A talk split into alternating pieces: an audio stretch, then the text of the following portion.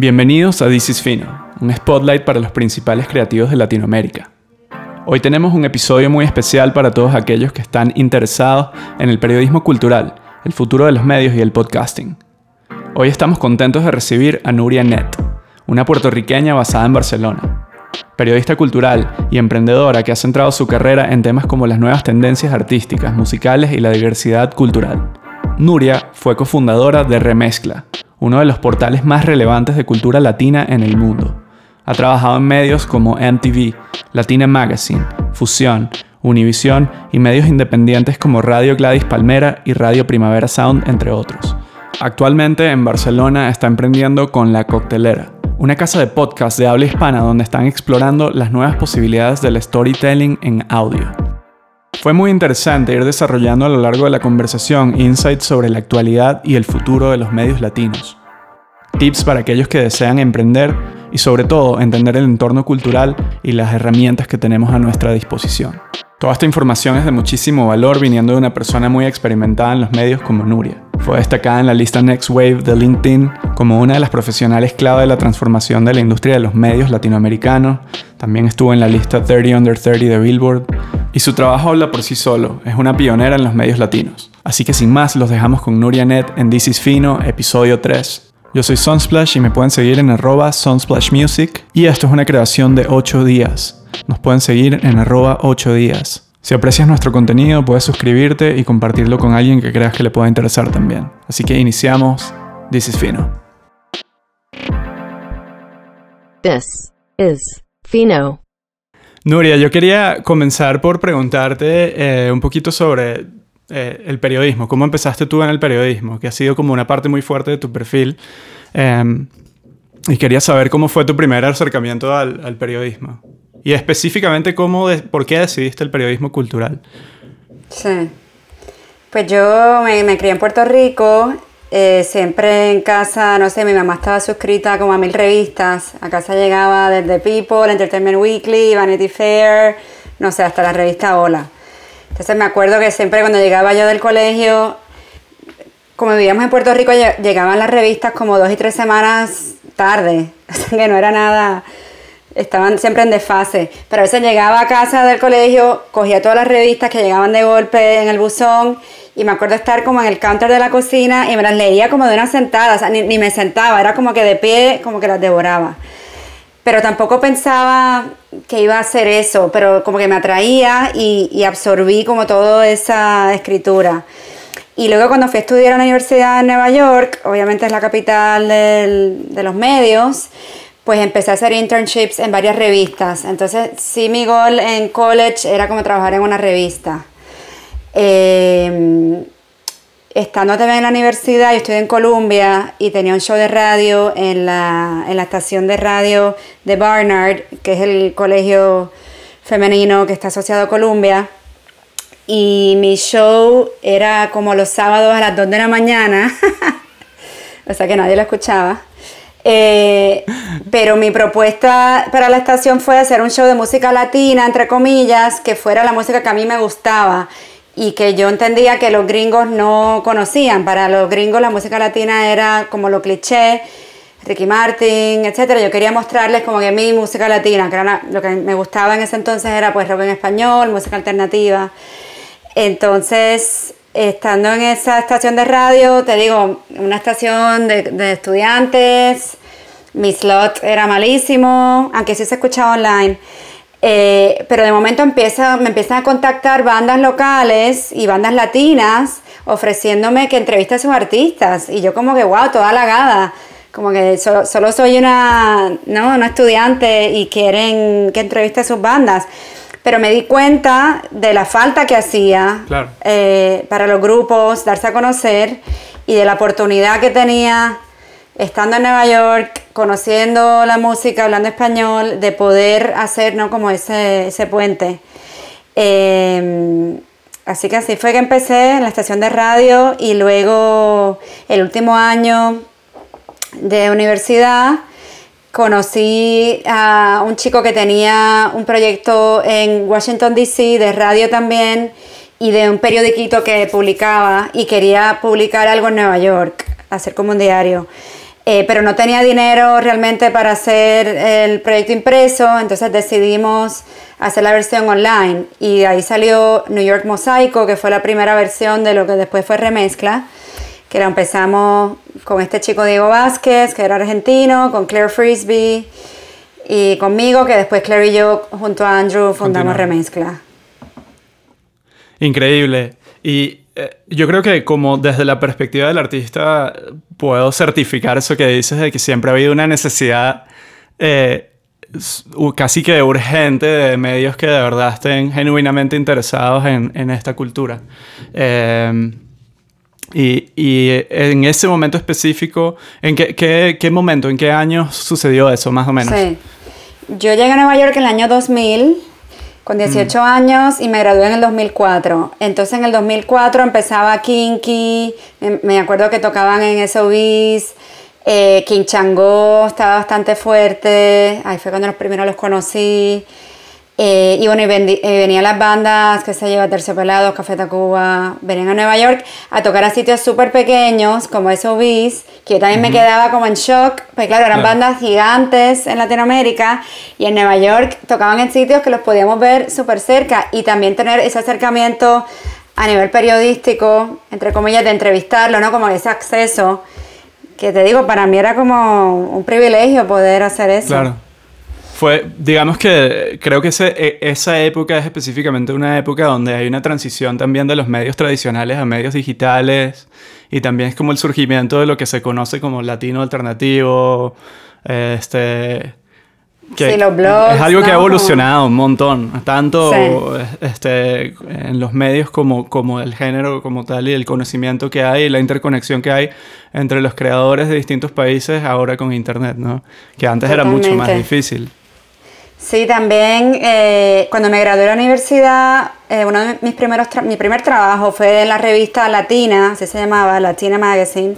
Y el otro día escribí un ensayo también hablando de esa experiencia, porque fue cuando el reggaetón también empezó a explotar a nivel mundial con gasolina. Y yo viniendo de Puerto Rico, fue como una casualidad, ¿no? Como que todo se alineó, porque cuando eso pasó, pues trabajaba en este medio empezó a sonar gasolina y yo como que sí, yo conozco a Daddy Yankee, como que obviamente en Puerto Rico lo escuchamos. Eh, es de toda la vida. exacto, era como que, o sea, no sé ni cómo se ve ni nada, pero conozco su nombre, sus canciones. Pues claro, no había internet realmente, o sea que no es como que, no sé, los cassettes se pasaban en las fiestas entre los amigos. Entonces, en la revista querían hacer un especial sobre reggaetón, este nuevo género, este nuevo fenómeno. Y pues yo estaba allí como junior reporter que hablaba español, que era de Puerto Rico, así que acabé también trabajando en, ese especial y cubriendo este fenómeno de reggaetón. A la vez, o sea, trabajaba en esa revista, pero a la vez tenía el proyecto de Mosaico, como My Nights and Weekends, que era este proyecto digital, ¿no? Pues esto, nuevo medio, mientras trabajaba de día en un medio tradicional revista que al final cerró, ya no existe. Y los medios digitales, pues sí. y, mm, eh, yo creo que está interesante porque estaba viendo como parte de tu perfil y cosas que has hecho.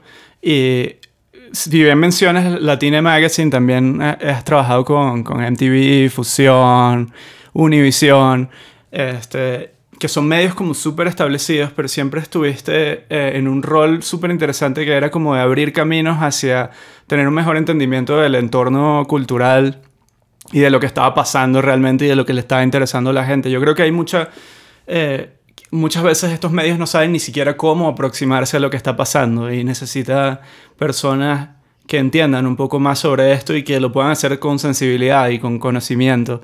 Eh, a mí se, me hace interesante porque has hecho eso y has trabajado con estas grandes compañías al mismo tiempo que has trabajado con cosas más independientes este, a lo largo del tiempo e incluso has fundado y emprendido proyectos de comunicación.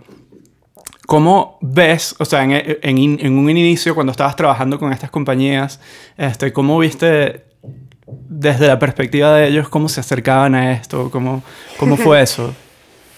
Bueno, es como que mientras más grandes y más dinero hay, peor lo hacen, ¿no? Nosotros en Brooklyn nosotros lanzamos remezcla, o sea, era mosaico primero, sin tener internet, sin pagar por wifi. Nos robábamos el internet del vecino, o sea, así lanzamos una página web entera. porque aquella- en aquellos tiempos no tenías password en, lo- en el internet. O sea, haciendo eso y realmente haciendo trabajo como de campo, ¿no? Como sabíamos más y hacíamos más que un MTV con mil street teams y marketing department. Eh, y realmente lanzar remezcla fue una respuesta a los medios como Univision, que eh, tratan a los latinos de una manera muy monolítica, muy anticuada, ¿no? Para los abuelitas.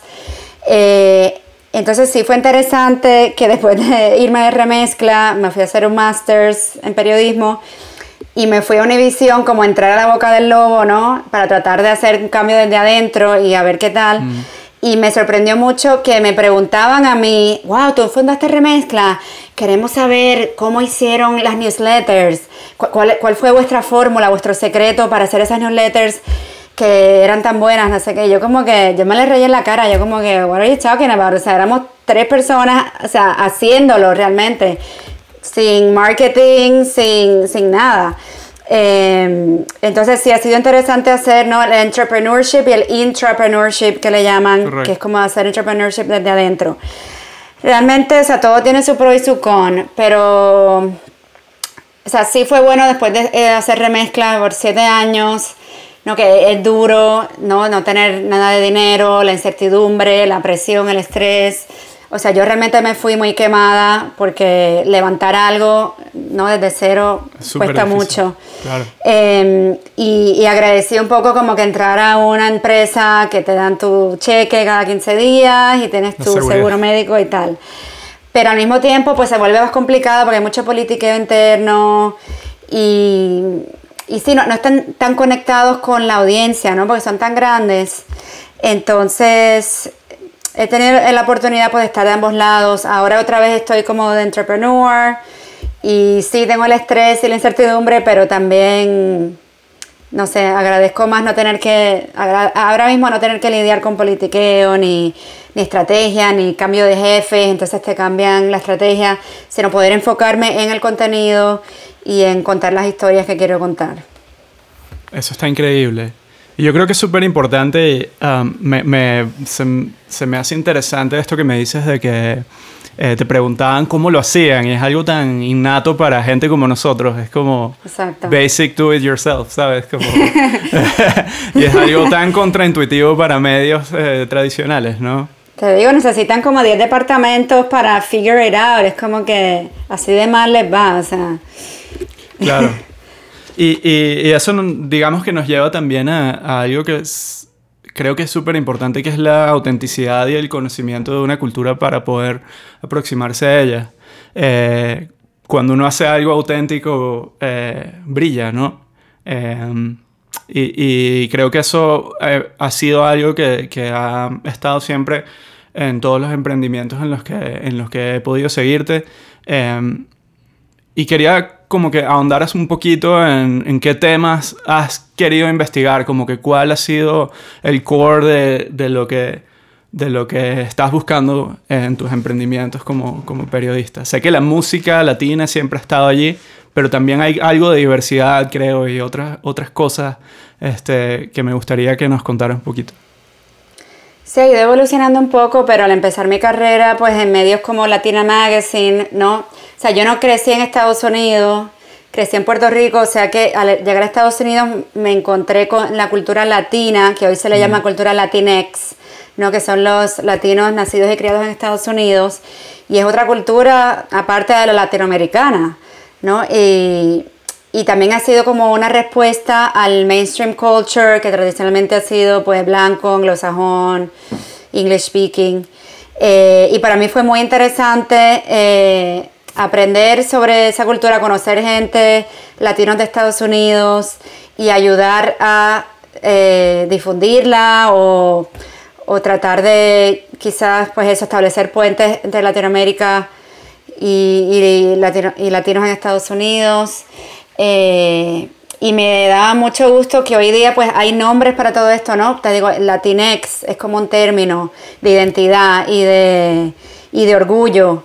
Eh, porque antes hablabas con mucha gente que creció en, en Estados Unidos y sus padres o sus abuelos no querían hablar español en casa por miedo a repercusión o racismo o para que se integrara la familia. Y hoy en día creo que las nuevas generaciones buscan su identidad y sus raíces y quieren aprender español o, quizá no, pero se sienten latinos de alguna manera.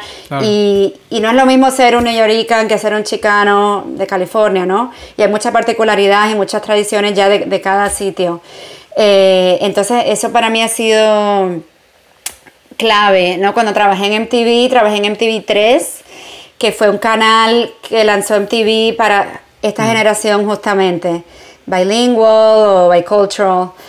Eh, lamentablemente el mercado en Estados Unidos por, lo menos veo que es muy cíclico, ¿no? De momento hay como un furor y una fiebre, ay, los latinos, vamos a lanzar MTV3, vamos a lanzar Fusion. Y luego como que cambia el enfoque o los resultados no son los esperados, entonces cierran, MTV3 cerró o lo que queda es como mínimo, Fusion también casi no queda nada, entonces han habido como muchos intentos, creo que no ha habido realmente el interés de verdad, o sea, todo ha sido como results based en vez de dejar que crezca orgánico. Eh, pero creo que cada vez estamos llegando más allí. O sea, remezcla todavía está, sigue en pie, que es algo increíble. Yo ya no estoy involucrada, hace más de 10 años que me fui, pero ha sido pues muy satisfactorio poder ver que, que Remezcla sigue, que cada vez tiene más eh, relevancia, ¿no? que la gente se siente tan identificada eh, y eso ha sido muy gradual. Eh, la gente a veces me pregunta, ¿cómo hicieron? ¿Cómo sabían? Y es como que no sabíamos, estábamos ahí picando piedra y ha sido ahora, tras muchos años, que como que la audiencia está ahí también, te digo, este vocabulario de identidad también se ha creado como más mainstream, el Internet ha cambiado mucho, eh, ha ayudado también a forjar esas identidades. Eh, pero eso ha sido algo que, sí me ha interesado y que creo que Remezcla ha sido parte de eso también. Me acuerdo cuando empezábamos Remezcla, era la época de MySpace. Correcto. Eh, ah, en esa época justo nos conocimos. Exacto.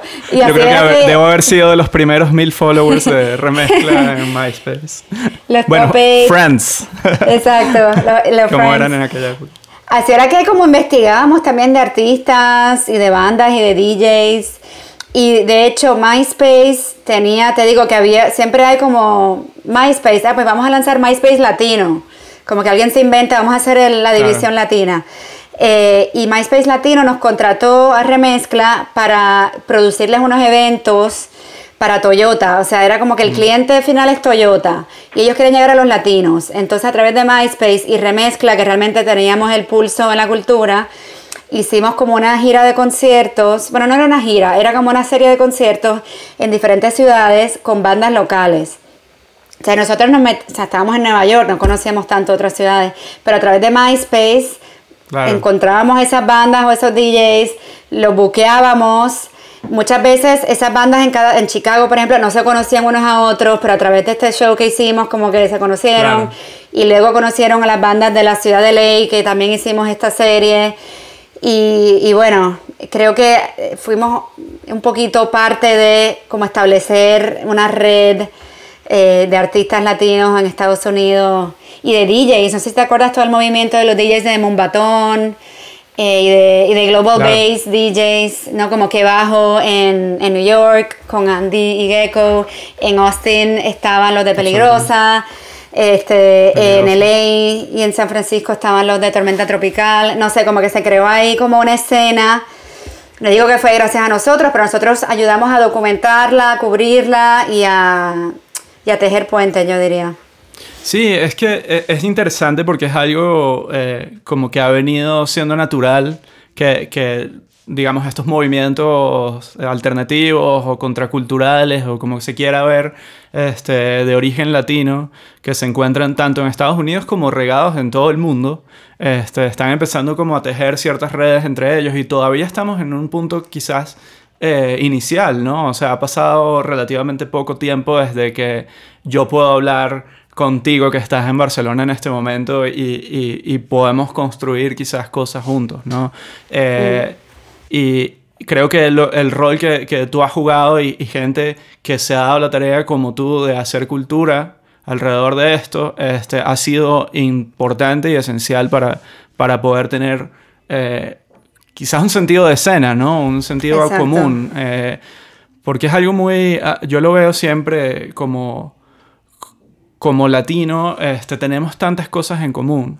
Al mismo tiempo que cada país tiene su- sus realidades, su, su Sí. cultura propia y en lugares como Nueva York se propicia mucho el melting pot, ¿no? Es como allí evidentemente todos somos iguales, todos estamos compartiendo los mismos espacios, pero cuando estás, por ejemplo, inmerso en tu escena local en tu país, a veces no te llega tanto lo que está pasando en Uruguay, lo que está pasando en Guatemala, lo que está pasando en Ecuador. Eh, y creo que estos medios que tienen como esta visión más eh, integral de las cosas están tratando de tejer puentes. Y Sí. eso es muy valioso, creo.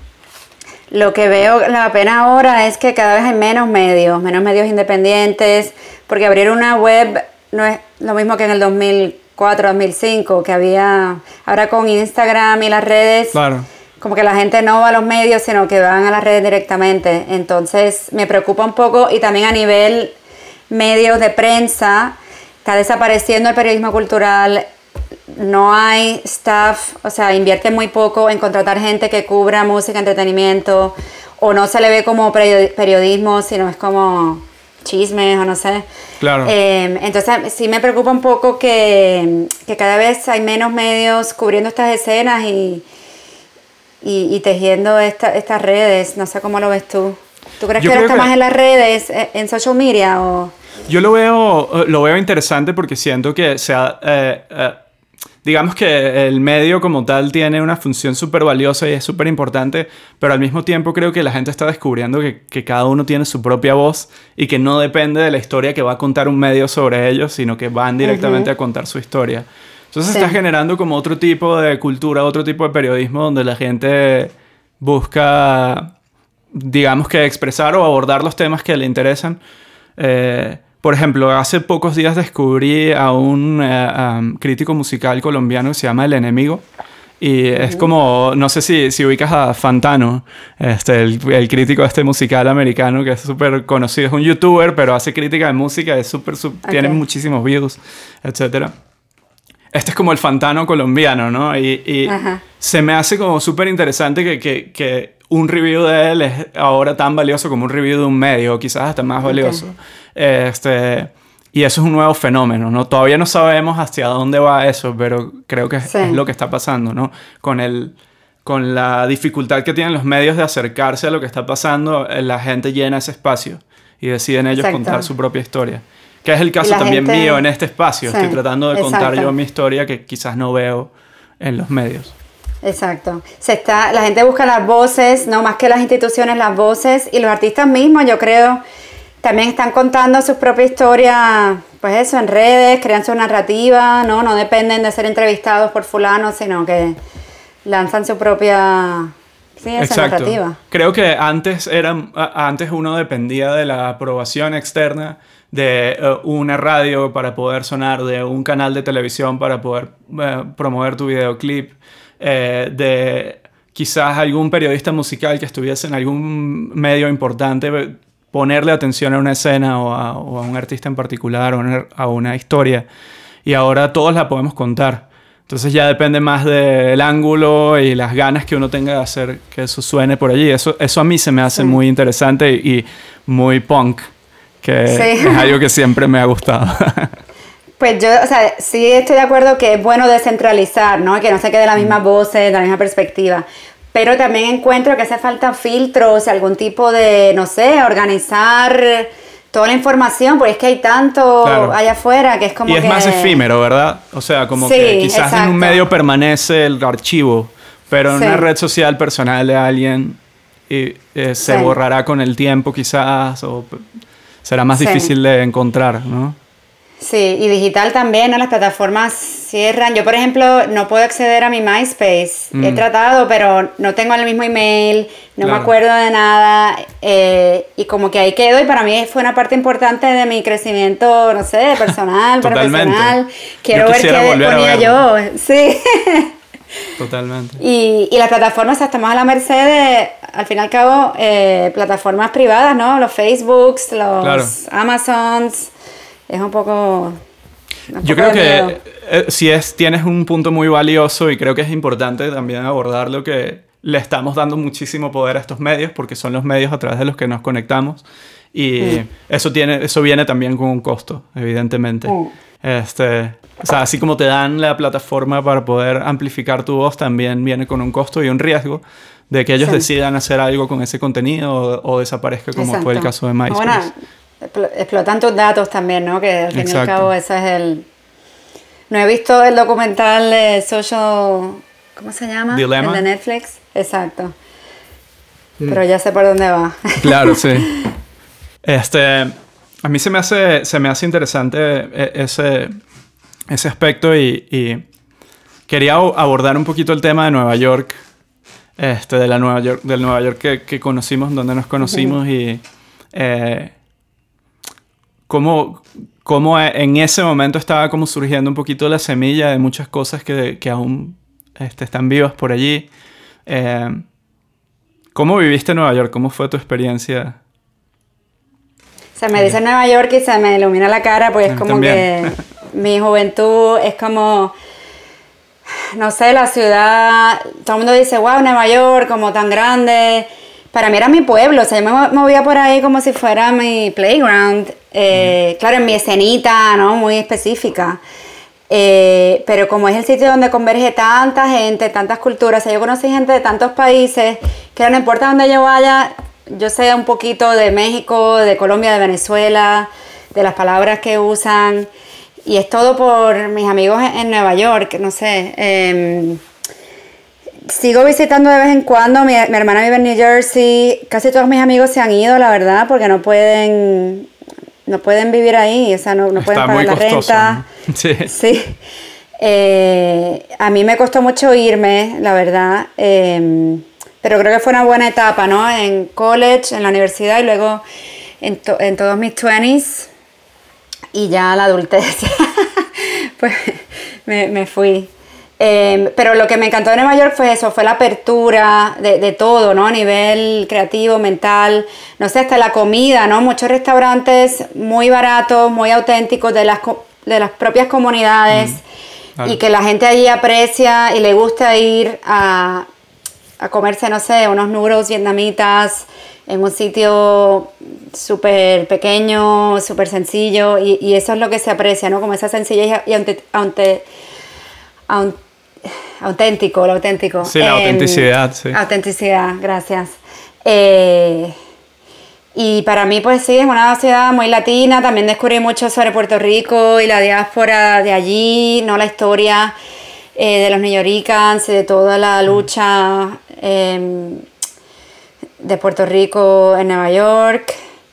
Em, y para nosotros en remezcla, al poder, o sea, al ser algo tan independiente, pero estar en Nueva York, estar en el centro de los medios, nos ayudó muchísimo porque teníamos mucha visibilidad, eh, tanto la gente que venía, y solo por ser de Nueva York, como que ya nos daba un- algún cierto tipo de caché o de, no sé, de autoridad. Es que estás en un lugar, o sea, yo lo que siento y recuerdo, al igual que tú, este, que, que, que viví estos años muy intensamente en la ciudad, eh, siento que, que Nueva York eh, es un lugar donde ves todo explotando muy rápido, es un ritmo este, increíble y donde pasa gente de todas partes, entonces estás como en, en un espacio muy vivo todo el tiempo, codo a codo con todo tipo de personas, movimientos, trends, este, y eso creo que, que merecidamente le da el nombre a Nueva York de ser este, un epicentro cultural, ¿no? ¿En Eh, qué año llegaste? Oh, debe haber sido en el año 2005 o 2006. Eh, Y me fui alrededor del 2011. Ok. Eh, sí, no sé ahora cómo está, o sea, ahora estoy desconectado, la verdad. Fui recientemente, Eh. hace como una- un año, y eh, ha cambiado, evidentemente, bueno, es una ciudad que te vas tres meses y ya cambió, Sí. pero no, no sé cómo está la escena, la vida cultural. Lo que sí sé es que muchos de mis amigos en esta situación de pandemia no han aguantado porque todas las ventajas de estar en Nueva York es estar en la calle y estar viviendo eso. Exacto. Y, y estar pagando una renta tan alta y todo eso para estar encerrado en internet, pues lo puedes hacer desde cualquier lugar, ¿no? Entonces Sí. mucha gente sí sé que, o sea, que ha habido como un, un movimiento en estos últimos meses a raíz de toda la situación. Sí, sí, sí. Y para ustedes, es que se me hace raro que me entrevistes a mí, te quiero entrevistar a ti también. No, se vale también, es más, más conversación que entrevista. creo. y para Todos Santos, o sea, ustedes que fueron a buscar allí o cómo, cómo los recibió Nueva York, ¿era lo que pensaban o cómo se transformaron allí?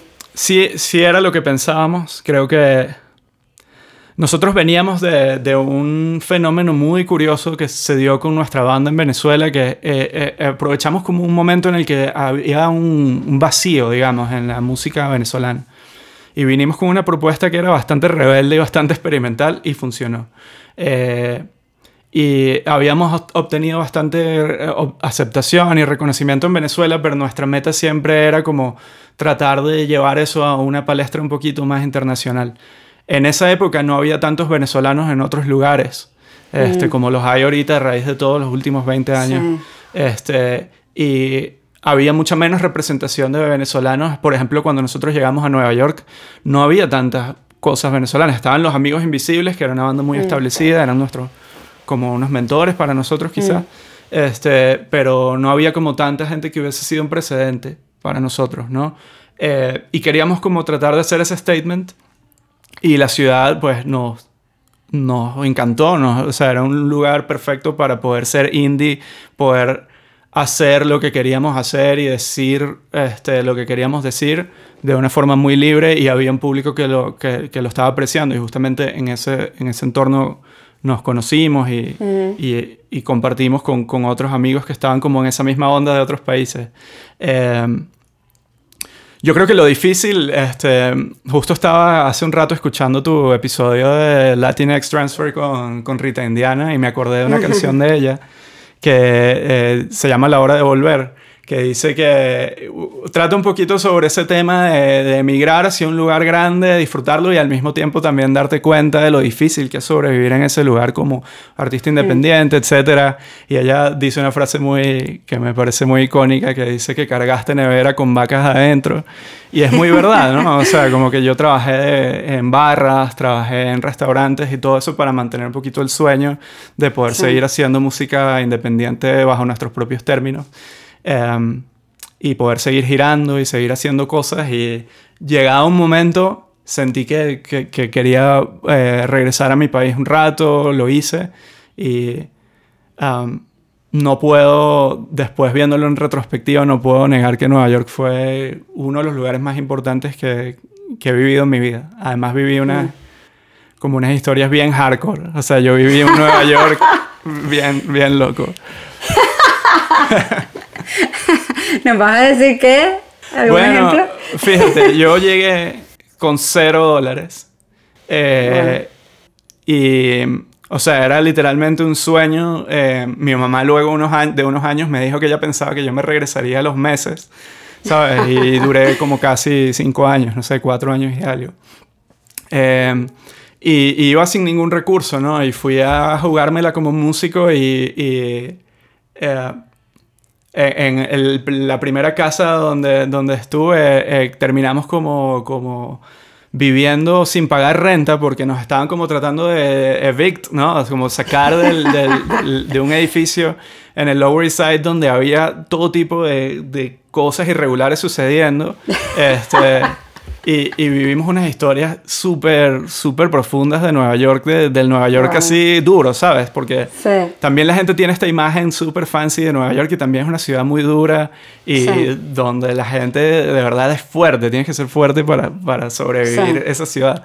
Y ah, pues no sé, es algo que recuerdo con mucho cariño y que siento que tengo un ángel, este, como me siento muy afortunado de que nunca me metí en ningún problema y co- con todas esas cosas Sí. locas que vi que sucedieron en esos tiempos.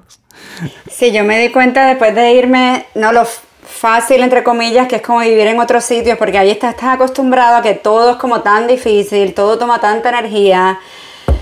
No sé, hasta lavar la ropa, tienes que ir a, no sé, al laundromat de la esquina, todo es tan caro, todo, sí, y por eso la gente siempre dice, la gente que vive en Nueva York, I love New York, y a mí después de irme me molestaba o, me mofaba de esa gente porque, ay, ya, I love New York. Pero como es tan difícil el día a día, como que ves el sol brillar y como de momento dices, I love New York, como que he sobrevivido. Eh, y es como casi correr un maratón, no sé, a veces cuando la gente corre maratones entrena como con, con peso extra encima, o los nadadores que nadan como con extra layers. Después como que vas a otro sitio y es como que, uh, te sientes tan ligera, pues como que ya pasaste eso. Y a veces te das cuenta de innecesario que era quizás algunas cosas, pero bueno, te hizo más fuerte, ¿no? Que al final, Absolutamente. al fin y al cabo es como... Y para eso va la gente para Nueva York. Casi toda la gente que está ahí no es de Nueva York. O sea, más de la mitad de la gente, diría yo, viene de otros lugares y, y, y viene justamente buscando ese grind, ¿no? Ese, sí. y, en muchos niveles, ¿no? Hay tantos posibles niveles. Es una ciudad que da como para todo, ¿no? Eh, sí, sí. Yo te quería preguntar... Eh, habiendo pasado por tantos medios y tantas cosas, eh, distintos tipos de medios, este, desde el print, portales web, ahora estás emprendiendo con la coctelera más hacia el lado de podcast.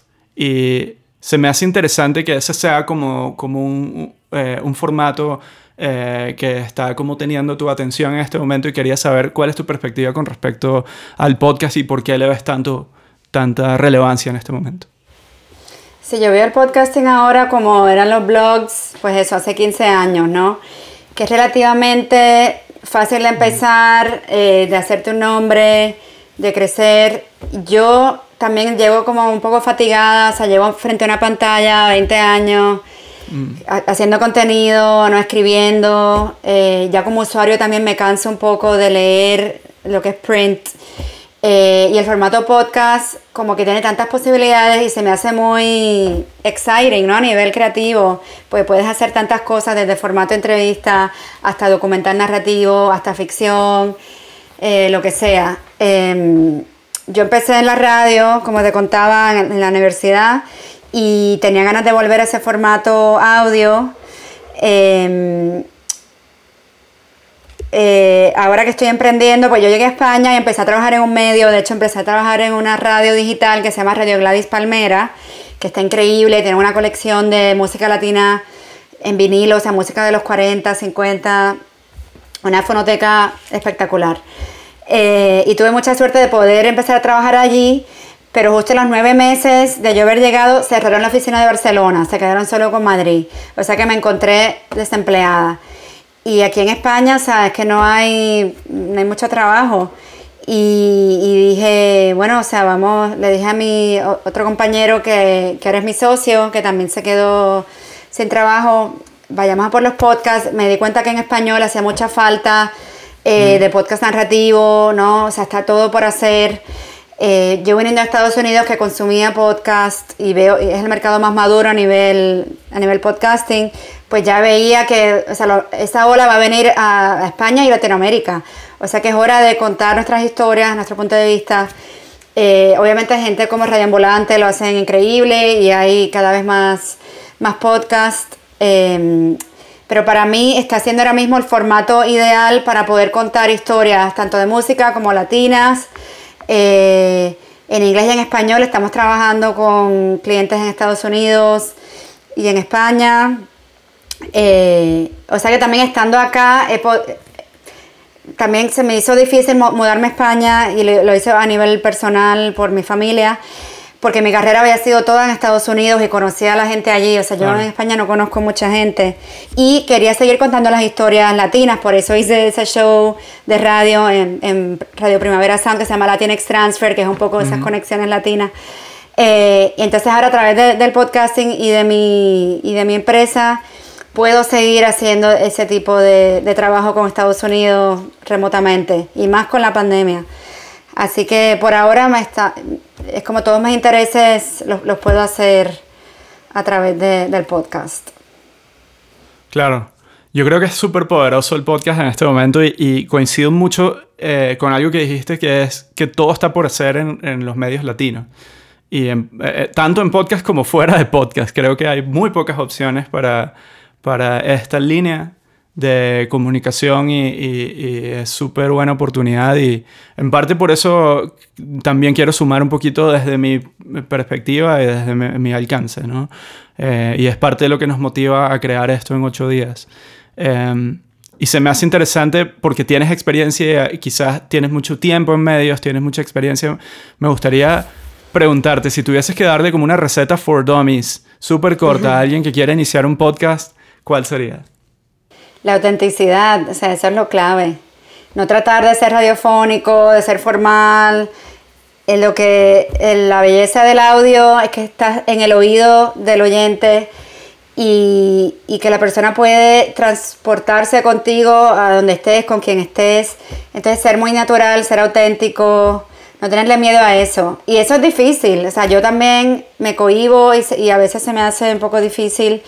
Pero ese es el challenge. Eh, yo creo que la autenticidad, estás haciendo una entrevista, estás haciendo un documental, estás ha- haciendo narrativo, en cualquier tipo de, formato en audio, el ser auténtico es lo que no puedes, you cannot fake it, ¿no? Eh, Yo creo que esa es la, la clave. Claro, totalmente. Eh, y en términos de- del lanzamiento de, una, de, un emprendimiento como un podcast, eh, hay, eh, algo que, que- que quizás es una, una interrogante que muchas personas puedan tener, que es, eh, ¿sirve nada más el formato, el formato de audio sin hacer otro tipo de promoción en otros medios o, o no? Es algo, es algo que, que me he estado preguntando ahora que nosotros también somos nuevos en este campo. Sí. Eso es lo más difícil, el, el discoverability, creo que le llaman en inglés, ¿no? El descubrir, porque hay tanto, o sea, hay millones de podcasts en Apple y es difícil a veces uno como usuario, o sea, ¿cómo encuentro tu show? O sea, no sé. Eh, entonces eso es bien difícil, la promoción y el poder descubrir contenido. Entonces sí creo que es importante alianzas, ya sea con otros medios, otros artistas o pues eso, promocionarte en Instagram, en YouTube, aunque tu plato fuerte sea el podcast en plataformas, darte a conocer newsletters, ¿no? Claro. Eh, a gente que le interese quizá el tema y quizá no consuman podcast, pero si les ofreces este- esta opción, eh, se, se enganchen. Pero la, la promoción es muy complicada, la verdad. Sí, hay que cruzar plataformas, ¿no? Hay que tratar de usar Sí. la mayor cantidad de recursos eh, a disposición para poder hacer tráfico y, y- y awareness sobre, sobre lo que se está haciendo en formato audio, ¿no? Sí, y todavía como todo bastante nuevo, como que no hay unas avenidas claras, es todo gray area. Y Claro. te digo, en, en Apple lo que más funciona es que la gente te deje reviews, por eso siempre escuchas a los hosts diciendo, por favor, póngame un review en Apple para que podamos aparecer en búsquedas y eso. Entonces Ah, mira. todavía es como bastante artesanal en ese sentido. Pedirle Claro. a tus usuarios, a tus oyentes, póngame un review, suscríbete para que recibas el próximo episodio y ser un poco insistentes con eso. Creo que te encuentras nuevamente en el cutting edge o en, en ese punto donde está evolucionando algo en una etapa temprana. Eh, en Sí. este caso con el podcast, como ya lo has hecho con otros tipos de medios. Eh, y y es, es interesante, ¿no? Hay gente que, como nosotros, que quizás está traída un poquito hacia esos formatos nuevos este, de forma recurrente. Sí, un poco masoquista, pero... Pero también es como, eh, eh, digo, no, em, es necesario que haya figuras que están tratando de, de abrir estos caminos para, este, para nuestra cultura también, ¿no? Sí, sí, totalmente. Algo que, no sé, es un poco frustrante el tema musical, ¿no? Periodismo musical en podcast. A mí me gustaría contar más historias de música, pero el tema de los derechos musicales, ¿no? Las, las grandes disqueras no te dejan usar música en podcast, quieren que pagues por ello, que yo entiendo por un lado que todo el mundo tiene que vivir, ¿no? El artista, publishers, etcétera. Pero me gustaría que se encontrara, y esto también está por, por desarrollarse, un middle ground para que los divulgadores culturales como yo podamos hablar de, de grupos nuevos o de bandas emergentes, independientes, o hablar de tendencias musicales que incluye los J Balvins, eh, como alguien muy independiente, pero poder usar los fonogramas para poder ilustrar y, y contar esas historias. Claro. Eh, por ejemplo, la- Latinx Transfer, mi programa que es muy radial, o sea, eh, yo presento canciones, a veces, ahora hago más entrevistas, pero en las otras temporadas era más presentar artistas nuevos. Me lo quitaron de, la- de Spotify porque, no sé, sal- saltó una licencia comercial de, de algún artista que haya puesto. No sé ni por qué, esa es otra cosa, no sé ni la razón. Entonces me da mucha pena que el periodismo musical, que puede encontrar muchas salidas dentro del podcasting, Claro. se vea nuevamente como cohibido por los intereses de las grandes disqueras y los sellos. Entonces, bueno, ahí vamos. Es súper interesante eso que estás diciendo y creo que eh, es interesante para la gente que, que consume esos formatos también estar en- informada de, de las dificultades de la gente que crea contenido y que intenta quizás mostrar nueva música y se ve con esto. Exacto, yo entiendo que. Sí. que salte la alarma si estás usando una canción de un artista como tu sintonía principal de tu show, pero en mi caso, o sea, estoy entrevistando al artista o Claro. por lo menos hablando del lanzamiento tal, o sea, le doy el contexto. Estás un- dándole una un- en- ventana también a cosas nuevas en, en- en medios, en tu, en tu Sí, medio. un pues. contexto periodístico, ¿no? De este, este es el grupo, de este sitio, o sea, explicando el porqué de esta canción, no simplemente poniendo algo de fondo. Claro. Entonces, bueno, por eso Latinx Transfer, este programa, esta temporada que empecé con Rita Indiana, va a ser solo entrevistas. Dije, para el carajo, no voy a poner canciones, solo muy Claro. poquito, y voy a centrar en entrevistas, así como tú y yo. Ahora el próximo estoy haciendo es de Nati Peluso, que es una chica argentina que vive aquí Increíble. en España también. Súper bien. Ahí, ahí, ahí tiré mi promo. claro, claro. Y, le- bueno, justamente la idea desde nuestra pequeña este, plataforma es que la gente también vaya, obviamente, a ver los proyectos de Nuria, que siempre han sido súper interesantes y que tienen una visión bastante completa de lo que está pasando en, en América Latina en cuanto a música, eh, que es algo que siempre me ha, me ha gustado mucho de, de los distintos medios en donde has estado. Así que todos los que están Gracias. escuchando, invitados a, a pasar por ahí. Además que estás eh, eligiendo personalidades muy cool. Por ejemplo, Rita Indiana siempre quise escuchar una entrevista como la que escuché hoy antes de hacer este podcast. Qué bueno, gracias. No, Eh, igual nosotros obviamente desde la Coctelera Music, que es mi productora de podcast, promocionaremos este programa a ti. O sea que esa es la idea, ¿no? Que haya ese Claro. cross, cross promotion. Súper. Orgánico, auténtico. Claro, auténtico, que, que es cierto. O sea, nosotros nos encontrábamos y hacíamos esto en la calle cuando vivíamos en la misma ciudad. Así que, digo, tampoco es algo que está calculado por, Sí. por likes y, y métricas. Exacto. Eh, te, te quería preguntar hacia dónde crees que está, hacia dónde crees que van los medios latinos en este momento, hacia dónde crees que, que, que hay oportunidades, que hay vacíos. Eh, es difícil, creo que esto es un poco jugar a la imaginación y a atreverse a, a, a imaginar más que, que hablar con certeza, ¿no? Pero Sí. ¿hacia dónde crees que van las cosas? No sé, porque a nivel mundial, o sea, los medios están pasando por una crisis súper fuerte, los medios digitales, medios impresos. O sea, que no sé, es como lo que decíamos antes, ahora están saliendo voces independientes y es más de seguir a una voz, un periodista o un interlocutor que un medio. Y donde vaya esa persona, pues tú lo lees o lo consumes en, en donde esté. Eh, sí es interesante las plataformas, ¿no? Como Netflix, Amazon, que están apostando por, por contenido que quizás antes no se podía ver o solo lo podías ver en un, no sé, un HBO en tu país o algo así.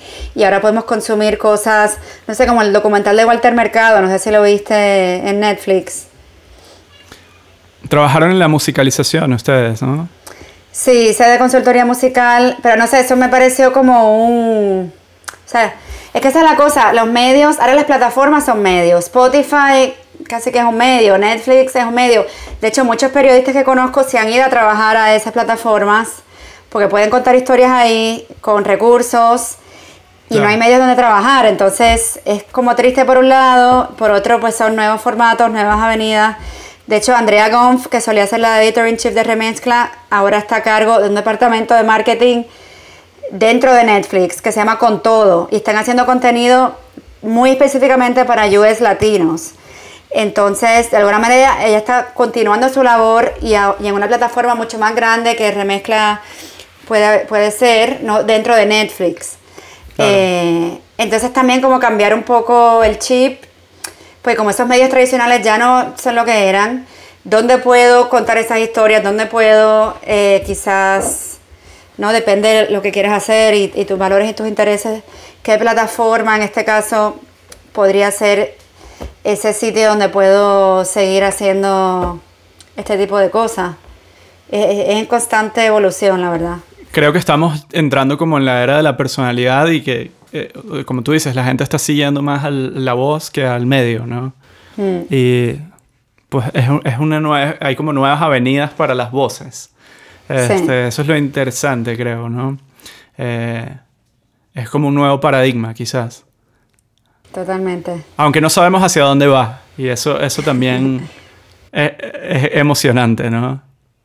Sí. Así como funciona Quizá ahorita puede no funcionar dentro de unos años y, y convertirse en otra cosa.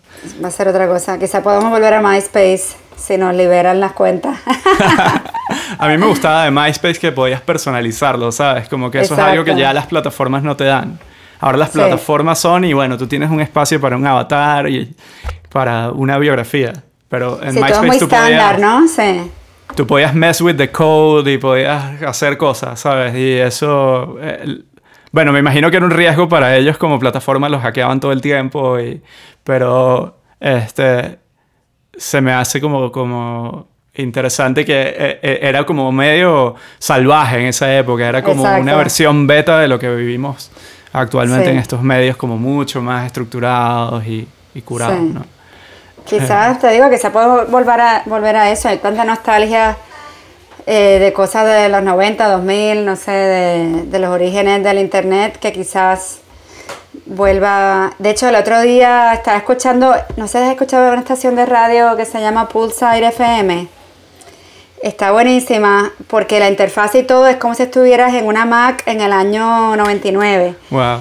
Este, está súper bien diseñada. Y, y lo que más me chocó es que yo sabía exactamente cómo navegarlo, porque me acuerdo haber navegado esa interfase. Entonces, está muy buena a nivel musical, la, la curaduría es muy buena, tienen varios canales, eh, que si Tokyo Disco, ya te digo, Poolside. Entonces, eh, pero la experiencia así nostálgica, como vintage, ¿no? Vintage Internet, me parece súper interesante y atractiva. Y era eh, también como la- las redes sociales en esa época eran pre-algoritmos, ¿no? Que eran como... Tú, tú simplemente estabas ahí, no había algoritmos de recomendación Sí. eh, ni nada, ¿no? Entonces como que ahora el algoritmo también eh, está siempre como midiendo tu relevancia, de- definiendo hacia dónde está siendo distribuido, quién está viéndolo. Eh. Yo en, eh, eh, en cualquier eh, segundo preferiría volver a MySpace que seguir en Instagram. Eh, ojalá volvieran, pero no lo sé, creo que no. no sé si va a pasar. Somos como los típicos elder millennials. ahí Totalmente, ya somos de- viejos. Pero está bien, está bien. Es nuestra historia, ¿sabes? Exacto. Eh, pues sí, o sea, se me hace interesante y te quería como preguntar un poquito esto porque tienes muchísima experiencia y ya muchísimos años como siendo, digamos, eh, pionera. Sé que suena muy pretencioso quizás usar esa palabra, pero eh, creo que es un trabajo que has hecho a lo largo de los años de forma muy consistente en distintos medios, en distintos lugares. Eh, y quería ver cuál es tu visión, hacia dónde van las cosas, porque parte de lo que busco con este eh, proyecto es que la gente también se lleve algo de las, de las conversaciones que hacemos, ¿no?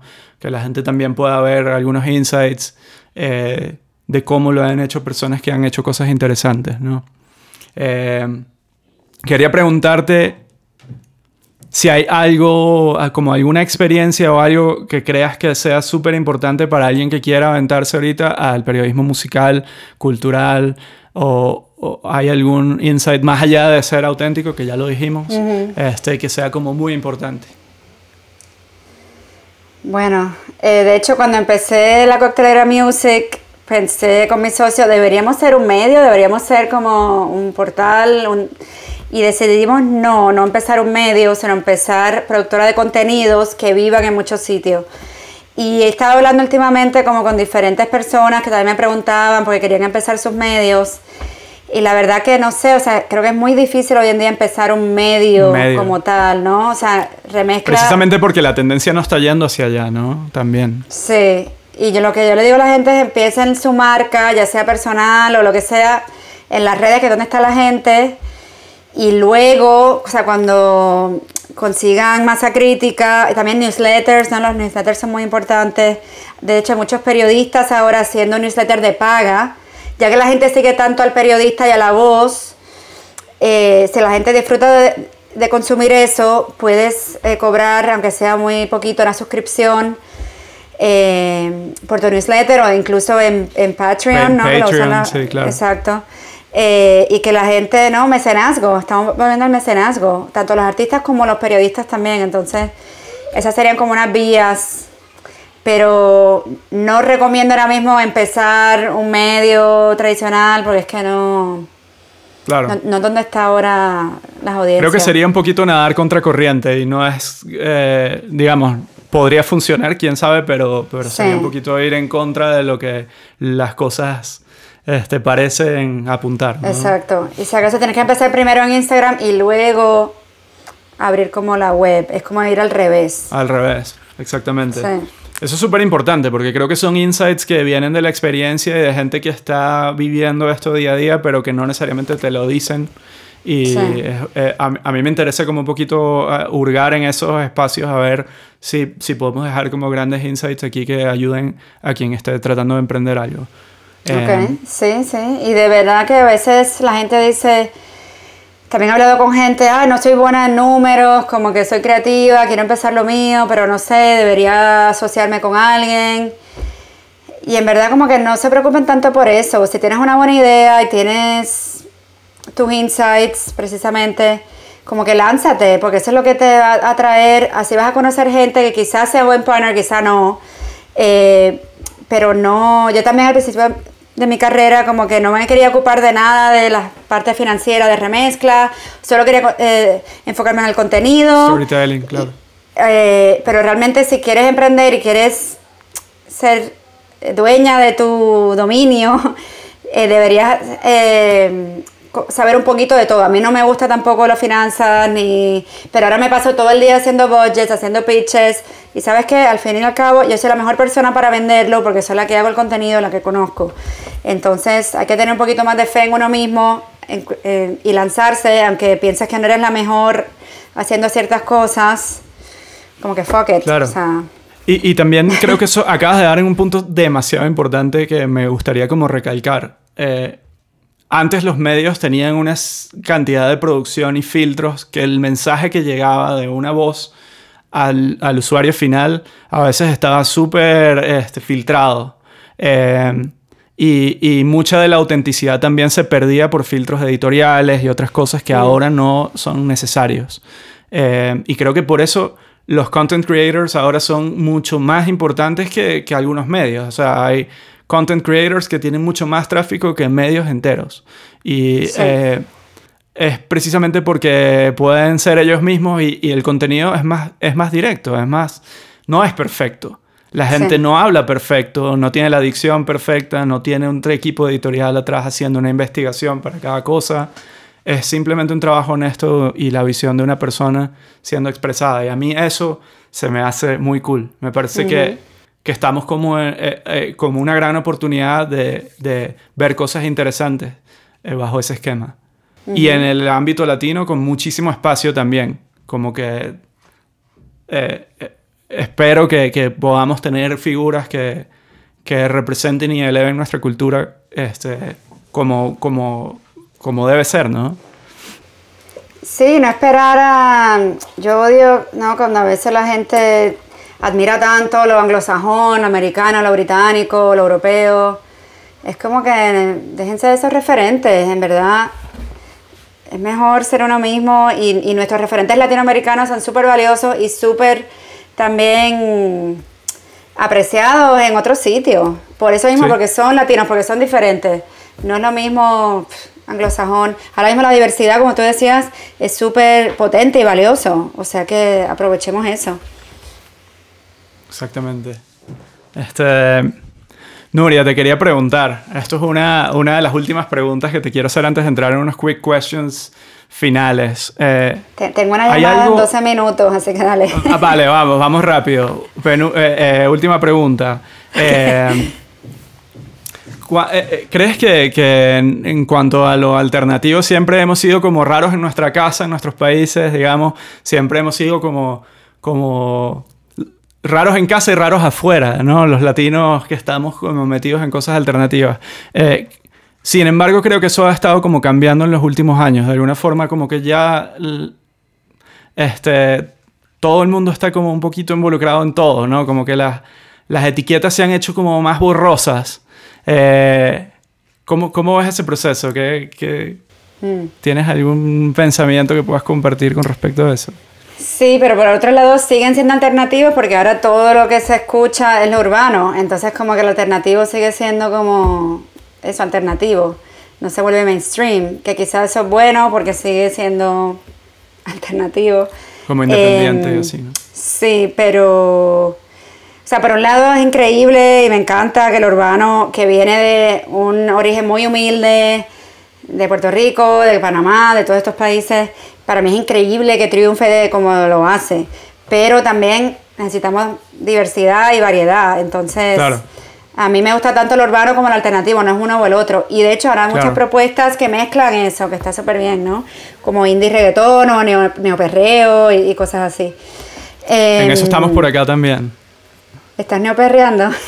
Sí, digo, porque es algo que está en nuestra sangre y es algo como muy innato. de- Sí. O sea, yo también crecí escucha- escuchando The Noise, Playero. El General eh, y todas las cosas más recientes y eh, como que eso es parte de nuestro ADN también, ¿no? Sí. Y poder hacerlo desde nuestra perspectiva, nuestra trinchera, es tan Exacto. válido como lo que está dominante en el mainstream, ¿no?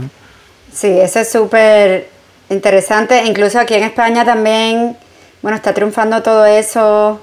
Eh, por eso artistas como Nati Peluso, aunque la, la firmó Sony, pero para mí que ella es súper alternativa porque eh, va en su carril, como que todo, o sea, mezcla géneros. El disco que sacó hace poco se llama Calambre, tiene hip hop, tiene soul, tiene como pop noventero. Es como, ¿qué es esto? Y, y bueno, fi- figuras hasta como Rosalía, ¿no? Como que rompen esos esquemas porque empezó Claro. haciendo flamenco, electrónico, pop, pero también se lanza el reggaetón. Y eso ayuda, yo creo que ayuda a todo, ayuda al ecosistema a abrirse, ¿no? Yo creo que en Que no nuestra época, cerrado. quizás cuando nosotros estábamos jóvenes, eh, chamitos, como diríamos en Venezuela, eh, era, estaba el rockero, estaba el, el salsero, el merenguero, el, eh, el que escuchaba electrónica, estaban todos como cada uno en su espacio y era como tabú Sí. mezclar cosas. Ahora es súper natural. Tú hablas con, un- con una persona de 17 años ahorita y es súper normal que en su shuffle esté Bad Bunny al lado de cualquier otra cosa alternativa o, o de cualquier otro país, cosas en otros idiomas. Sí. Se han borrado un poco eso- esos esas fronteras y a mí se me hace interesante. Sí, sobre todo eso de, de mirar mal al que escucha cierto tipo de música, eso ya no existe. Y aquí en España, la música latina también, quizá la gente más mayor como que ah, se viene de Latinoamérica, pero ahora la gente joven le encanta y no tienen ese prejuicio, que eso es genial.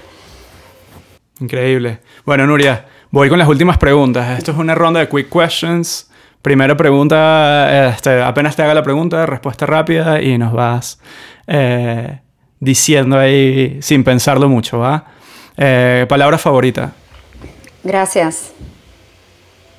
Palabra menos favorita.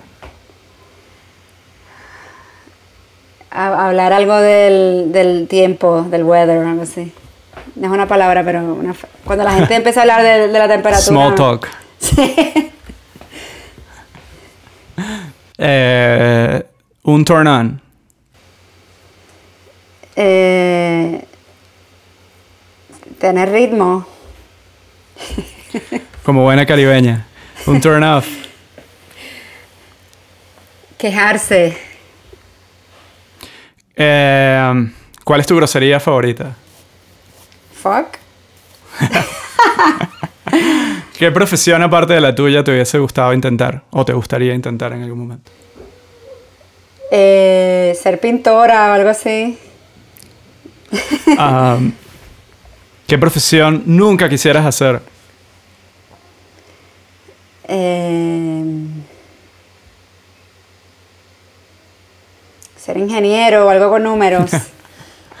Va. Eh, esta es más profunda. ¿Qué te gustaría que la gente diga de ti cuando ya no estés? ¿Le gustaba reírse? no sé. Tres artistas de Puerto Rico que debamos conocer, seguir, en cualquier Ah, género, música o otros tipos de artes. Bueno, quizá ya los conozcas, pero Buscabulla, que empezaron en Nueva York, de hecho, en nuestra época. pero ahora han vuelto a Puerto Rico hablando de la hora de volver, volvieron a Puerto Rico después del huracán y bueno, están haciendo música increíble, fusionando todo esto que estamos hablando de cultura pop muy popular, pero llevándolo como a dif- diferentes niveles. Eh, un rapero que me gusta mucho se llama Eniel C, que así empezó en SoundCloud, pero creo que ahora va a sacar un disco. Eh, ver quién más. Y hay otros amigos que se llaman Conco, que también es un chico de Puerto Rico que se llama Jorge, que vivía en Nueva York cuando yo vivía allí y ahora también volvió a Puerto Rico y está haciendo otra onda así. No es reggaetón, pero es medio urbano, pop, divertido. Te puedo decir que estuve en Puerto Rico hace poco y me sentí ¿Ah, sí? como en casa. Este, Wow. tengo, tengo familiares viviendo allá y disfruté un montón Puerto Rico y se me hizo, bueno, como los venezolanos somos caribeños y, y sentí algo como muy, muy familiar, ¿no? Este, y estuve, lo- tuve la oportunidad de ir a Terraza Bonanza a ver, Wow. a, a- a ver ahí a la gente cantando plena y todo eso y de verdad que fue una experiencia que se me pararon los pelos. Wow, súper. Sí, la escena, la verdad, de Bomba y Plena está resurgiendo. Es súper interesante. Gracias Nuria por acompañarnos el día de hoy y quiero que cierres con una eh, última eh, pregunta que quizás es la más profunda hasta ahora. Quería preguntarte eh, si nos puedes compartir un consejo que haya cambiado tu vida. Bueno, creo que suena cliché, pero creer en uno mismo. Eh, y eso tiene que ver con la edad y la experiencia también, pero no sé, por ejemplo, en remezcla yo me fui en una situación un poco difícil en la que yo pensaba que yo era el problema, que yo no servía para eso, aunque ahora mirando atrás no hace sentido, ¿no? Pero en el momento, como éramos tres socios, estábamos súper quemados, de, de lanzar eh, ese medio, como que en vez de quizás eh, imponerme y decir, no, sabes, yo valgo, tengo algo que decir, eh, como que me, I, I shut down y, y pensaba que yo no sabía o que yo era el problema. Entonces, de, de nuevo, suena básico, cliché, pero creer en uno mismo, eh, creo que es importante y, y seguir tu instinto, follow your gut, porque realmente uno es más poderoso de lo que uno cree, ¿no? A veces. Pues muchas gracias Nuria por compartir con nosotros. Eh, dale tus coordenadas a las personas que nos escuchan para que te sigan y chequen tus proyectos. Muchísimas gracias Alberto por la invitación. Pueden chequear mi website lacocteleramusic.com, también en Instagram la coctelera music y en Twitter estoy como nuria.net, eh, nuria la palabra punto net.